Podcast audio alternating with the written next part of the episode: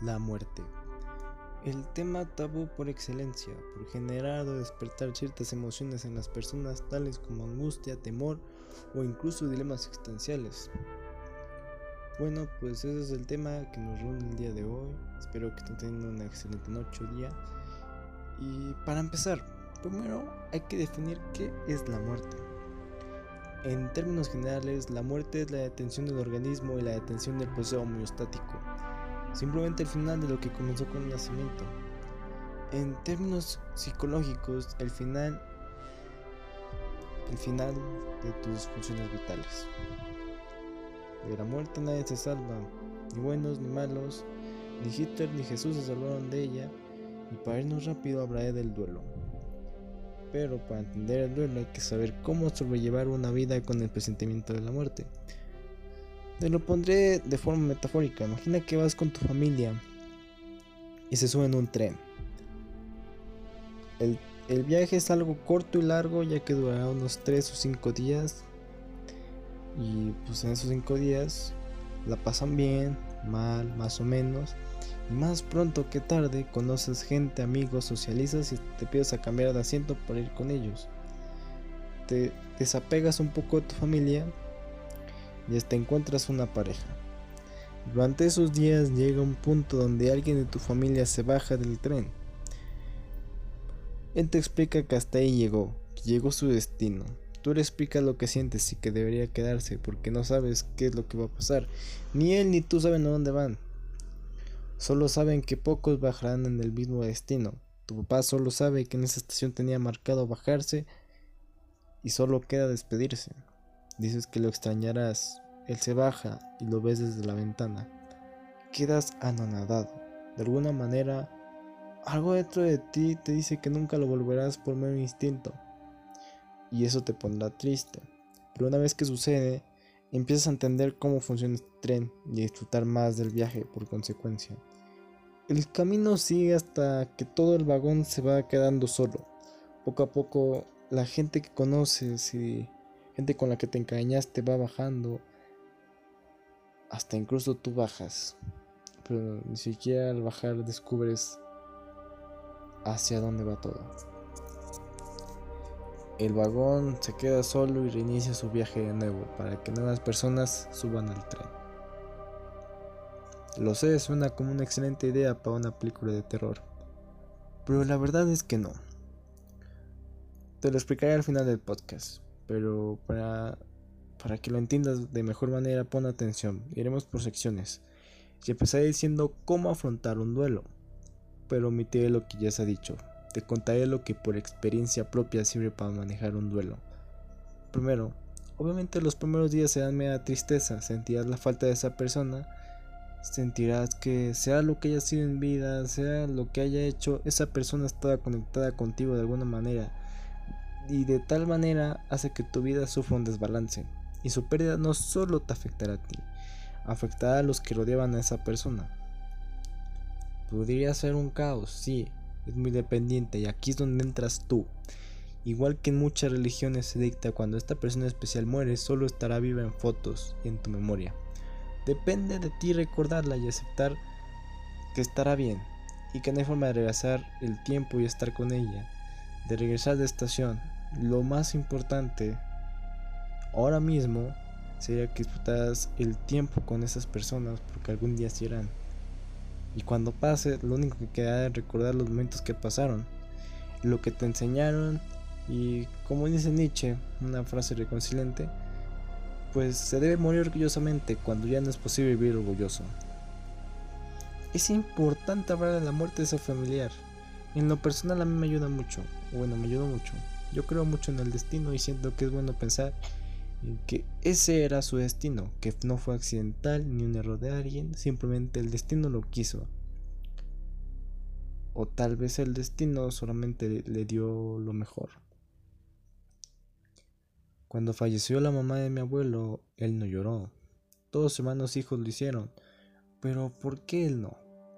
La respuesta fue que estaba feliz de que ella estuviera descansando y aquí es donde entra otro tipo de mentalidad, más allá del temor, sino de ver la muerte como la paz eterna. digamos que mi bisabuela la pasó bastante mal. Mi bisabuelo un alcohólico que la golpeaba a ella y a sus hijos y pronto sus hijos también se convirtieron en borrachos tarde temprano. Ella lavaba la ropa de sus 11 niños todos los días. Perdió uno, vivió en la colonia Roma. El único de sus hijos que no tomaba era mi abuelo. Siempre le hizo caso y mi abuelo es un hombre sano, sin enfermedades, sin vicios. Educó a sus hijos en el deporte y los alejó siempre de su familia. En resumen, es un hombre de bien que trabajó desde los 10 o 11 años en las obras y en donde fuera, ya que mi bisabuelo lo mandaba para gastarse el dinero en las pulquerías. La vida de mi bisabuelo fue la vida de mi bisabuela fue un caos y como dice la frase de que ¿qué tal si la muerte es la vida y la vida es la muerte? Pues mi abuelo sintió que una vez que falleció mi abuela por fin pudo vivir. Por fin su mamá pudo descansar, descansar de todo y eso era algo, feliz. Porque adentrándonos en la muerte esto puede ser posible. Puedes ir en un viaje tren horrible, pues el destino lo valerá. ¿Valerá todo ese viaje por una muerte gloriosa? En las religiones cambia mucho la percepción de la muerte. Por ejemplo, la Biblia tiene un versículo que lo describe muy bien. Y cito, entonces Jesús le dijo, yo soy la resurrección y la vida. El que cree en mí vivirá, aunque muera, y todo el que vive y cree en mí no morirá jamás. Esto nos refiere a la vida después de la muerte en un paraíso, en una promesa en el descanso eterno. Otra religión sería la judía, que nos refiere a la muerte como un destino. Compartimos con todo ser vivo, y que hay que aceptarla. Y el mejor versículo que la describe se dice en el libro de Esclesiastes. Vuelva al polvo la tierra como era antes y retorne el espíritu a Dios que lo dio. ¿Qué nos dice que nuestra etapa en la tierra es solo la primera para ir a una existencia más gloriosa? y así por primera vez olvidando la crueldad de la tierra. Se nos dice que cuando un judío muere, éste sigue escuchando pero ya no viendo. Y cuando se vela hay que tener muchísimo respeto con lo que se dice, con lo que se come, con lo que se bebe. Y pues así hasta que el cuerpo llegue a su juicio final, ahí le dan ciertas preguntas antes de llegar a la gloria. La que sigue, según mi criterio, es una de las más interesantes el budismo. Y pues bueno, en lo que el budismo concierne, al igual que el hinduismo, pues es en creer en el hecho de la reencarnación en diferentes seres tras la muerte de tu primer cuerpo físico. Y pues dependiendo de la calidad de la siguiente reencarnación del modo de vida que hayas llevado a cabo en vidas previas. La meta en la vida de esta religión se condiciona en la paz eterna, en la iluminación del alma, la paz y lo interesante es que para ellos la muerte es un vacío en la nada, ya que el alma y mente conectada seguirá ahí, pese que se separe de su cuerpo y aparezca en otro conforme a su estilo de vida o hábitos. Para esta religión la muerte es un cambio en su simpleza, y junto al hinduismo estas dos mantienen muchas similitudes hasta el momento que nos han dicho todas estas religiones. La cristiana nos habla sobre el paraíso, dependiendo de nuestras obras y creencias ¿Por qué? Porque Dios es amor. ¿El amor te gana el paraíso entonces? Esto puede ser sugestivo. Pero bueno, el judaísmo nos habla sobre etapas de la vida, que la muerte es solo un cambio al igual que el budismo, dando como primera etapa la vida en la tierra, y después se viene la gloria y la paz al momento de que uno cierra los ojos. Y para el budismo y el hinduismo se mantienen en el mismo canal de reencarnaciones y que la muerte no es el final, sino un cambio cortinilla. Nadie sabe qué pasa después de la muerte, ya que es bastante rápida. Biólogos de la Universidad de Stanford calcularon la muerte de las células en unos 30 micrómetros por minuto. No significa que la parca sea más rápida que en, un que un Enderman de Minecraft, sino el impulso de muerte de una célula a través de un citoplasma. Eso es bastante rápido si lo piensas, pero aún así hay gente que ha escapado de la muerte. Con todo el respeto, pero lo que concierne lo que digan podría ser mentira o no de la gente que ha escapado de la muerte, pero en los pocos casos verídicos podríamos encontrar la verdad más allá de las creencias, que más allá de la filosofía e incluso la ciencia. Muchos que han tenido esta experiencia tienen una regularidad. Unos testimonios populares son los que aseguran haber visto un personaje X de su mente. Una vez escuché la historia de un chico que se obsesionó con el monstruo interpretado por Liam Neeson, de la película Un monstruo viene a verme. Cuenta que en un accidente en el que su llanta de su carro estaba sin aire y perdió el control, él no lo notó y el carro se volcó. El asiento lo aplastó hasta asfixiarlo Sintió que todo se apagó, pero aún escuchaba cosas, tanto como los carros o la gente gritando. Duró unos segundos hasta que todo en su mente se apagó. Él veía como chispas o luces dentro de su mente se intentaban reiniciar. Entonces llegó a un pequeño monte, como un sueño. En pleno atardecer, contempló todo el monte hasta que desde lo lejos y de forma rara el dicho monstruo apareció y le dijo que tenía que regresar, que aún no era su hora, que quedaba una última cosa por hacer y que cuando lo hiciera podría regresar ahí. No le dijo así, pero sí le dijo que podría regresar. Esto lo dejó pensando mucho en qué es lo último que tendría que hacer para conseguir la paz y el descanso. Al final, este chico se salvó porque llegó a tiempo la ambulancia, aunque ya de noche. Todo gracias a que unos chicos que iban de regreso a un partido de fútbol llamaron al 911 inmediatamente. Otra experiencia cercana a la muerte fue una que me pasó a mí de chico. Tenía unos 8 años y mi abuela y yo habíamos ido a Mexcuac con mi abuelo y este nos dejó en un parque porque pues, yo quería. Recuerdo haber jugado muchas veces ahí, y especialmente en unas resbaladillas gigantes, sin ninguna protección. Medían unos 4 unos cuatro metros aproximadamente y pues bueno, yo estaba ahí subiendo y bajando rápido. Pero como daba vueltas, pues hizo que por la inercia resbalada y metí una pierna mal en el carril de la resbaladilla. Literalmente me resbalé y caí. Recuerdo el momento de caer, sentía todo en cámara lenta. Ya mi cuerpo como caía y mi cara no reflejaba ninguna emoción, solo iba de manera lenta hacia el fin. Empecé a recorrer lo que para mí había sido uno de los mejores días de mi vida, que fue cuando fui a un campamento y unas cuantas chicas, ¿no? Mi enamoramiento prematuro, ¿no? Lo clásico. Fue como triste. Yo sentía haber vivido mucho, pero era tan joven que no tenía ni había vivido nada, tan solo una chica que me había hecho feliz y unos cuantos recuerdos con amigos y familiares. Y lo que más remarqué fueron las pruebas que fui al cine, ahí estaban incrustadas. Cuando por fin caí, todo se apagó. Estaba todo oscuro y frío hasta que una fuerza me dio un empujón y desperté en el piso, con los pulmones hinchados. No podía respirar y me empecé a mover poco a poco, pero no podía hablar y los demás niños no les importaba. Sentí como si mi existencia fuera insignificante ante todos hasta que mi abuela me vio desde una banca y ya vieron si estaba bien. No me llevaron al doctor porque pues yo no quería. Afortunadamente no me pasó nada y pues lo que creo que más me salvó fue que caí en pasto. Pero, en fin, o sea, desde mi punto de vista, fue como que algo o alguien notó que no había vivido nada. Y al notar eso me regresó.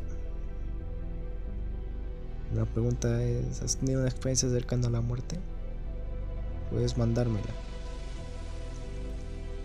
Considero que muchos nos preocupamos demasiado por la muerte de los demás, por ello nos enfocamos en los duelos.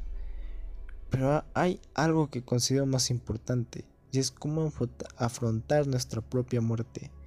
Y no me refiero a nuestro presentimiento sobre ella, sino imaginar por un momento que ya no nos queda que ya no nos queda tiempo. Ya no queda mucho tiempo en la tierra, nuestros días están contados, sabemos exactamente qué día vamos a fallecer. ¿Cómo se puede afrontar una muerte cercana e inminente? Justo ese es un propósito de las religiones. El humano desde el inicio de los tiempos ha inventado respuestas cuando no hay ni siquiera preguntas para ello. como cuando nuestros antepasados bailaban para la lluvia cuando creyeron que el sol era un dios. En resumidas cuentas, la mayoría de las cosas que hablé hace unos minutos son meras creencias, al no tener pruebas de nada contundente que nos demuestre que pase después de la muerte. Una religión puede darte esperanza y paz, sintiendo que al morir incluso estarás mejor. Pero, si no tienes ninguna creencia y te da miedo la muerte, porque el miedo a la muerte también es normal en el ateísmo, entonces aquí entran los sistemas de la ciencia, que aún no responden. Eso genera más miedo, pero dentro del obvio, además de que podría ser nada más apagarte, y fuera de la especulación y lo místico, podría ser diferente para cada quien, y podríamos dejar a la muerte como algo normal. Quitando lo religioso, decir así sencillamente, pues ¿qué esperabas? Solamente te pudres y te conviertes en abono para la tierra en un recuerdo que sea eliminado por el sol cuando éste explote. Es angustioso saber que ni la tierra recordará tu mínima existencia porque ésta también de llegar a la muerte algún día. Visto desde el ateísmo sería algo raro ver que todos están ahí. O sea, todos los hombres desde hace miles de años, neandertales, neandertales homo sapiens, junto a los dinosaurios y alguno que otro millennial tu abuelita está comiendo con megalodones y soldados de la Segunda Guerra Mundial ahora mismo? No es posible que haya un mundo o lugar lleno de paz con diferencias de tiempo tan grandes allá arriba. Para muchos es un alivio creer que después de la muerte hay una vida mejor. Pero la verdad, eso no me concierne. Esas son creencias de cada quien y la opinión es como el culo. Otra vez. Solamente hay que, por si por si no hay que disfrutar la vida. Hoy podría ser tu último día en la tierra. Esta noche podrías sufrir una muerte súbita aunque sientas que estás en buen estado de salud. También por eso considero que estás a punto de morir, podría o no haber esperanza. Imagina por un momento que estás ya en edad adulta. Cuántas cosas has vivido y, y cuántas cosas has visto y aprendiste en todo este tiempo que posiblemente en unos años sea insignificante lo con lo que se prenderá cuando entremos en fases de sociedad más grandes. Que en el momento que, en el que mueras será igual que cuando duermes. Nadie recuerda exactamente el momento en el que su sistema se apaga o cuando una persona se duerme. Obviamente una muerte natural es mejor y sinceramente y con todo respeto lo único que te hará sentir mejor en ese momento es el hecho de saber que hiciste todo lo que quisiste. Viviste tus sueños y ahora puedes descansar en paz sintiendo que tu misión ha sido completada. Por otro lado, si mueres de una forma accidental, podría o no haberlo sido. Tal vez el, destino consideró que hiciste lo que debiste hacer. Algo o alguien más pudo haber decidido tu muerte o la de alguien más por el sentido común de la premonición. De que pudo haber sido peor o simplemente a su hora. Si te interesa este tema del destino, te recomiendo una película, Los agentes del, destino con Matt Damon. Estoy seguro que esa película explica mejor el destino que yo la. Pero lo que sí te voy a decir es que si mueres de forma accidental o repentina, que fue o va a ser por algo. Y si mueres de forma natural, qué bueno. Pero antes de llegar a eso, empieza a hacer cambios en tu vida que, que te hagan sentir orgulloso en el futuro. Detengámonos un poco a pensar. Ya creo has entendido cuál podría ser tu destino y el de los demás. Y tal vez tú le temas o le respetas a la muerte, pero hay personas que la ansían, como es el hecho del suicidio, que la creencia que así se estará mejor. No voy a profundizar en eso porque este podcast es de la muerte, pero si tú quieres, pues puedes ver series como Boya Horseman o Afterlife, La vida después de mi esposa, que es una super serie que hará que te rías demasiado. Regresando ya a la última parte de este podcast, hablemos de la razón de vivir y existir porque considero que sin ellas, sin razones, la muerte pierde un sentido. Te daré un consejo personal como si fuera un amigo tuyo o un familiar. Y mi truco es, lo que yo hago es imaginar que mi vida es una película, con tomas y planos secuenciales de que cuajas, que tenga una trama y un sentido. Ese sería mi consejo para ti. Y y lo practiqué porque la mayoría de las excusas del suicidio es que la vida no tiene sentido o cosas así. Y es que no te voy a decir que la vida tiene sentido porque eso solo tú lo sabes. La vida tiene el sentido el tiene el sentido que tú le des. Si tú no le das una trama a tu película será una mierda. Será una película sin forma y uno de los trucos siempre que pasa algo especial siempre intenta acompañarlo con un soundtrack, con una canción para ese momento, que sea algo icónico en mi película. Y piensa en que y bueno, también tienes que decir en qué género te gustaría que fuera tu vida. La vida solo tendrá sentido si tú se lo das.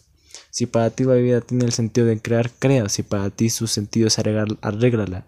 Si para ti es una aventura de acciones sin reglas, pues vive así. Para que al final sea magnífico.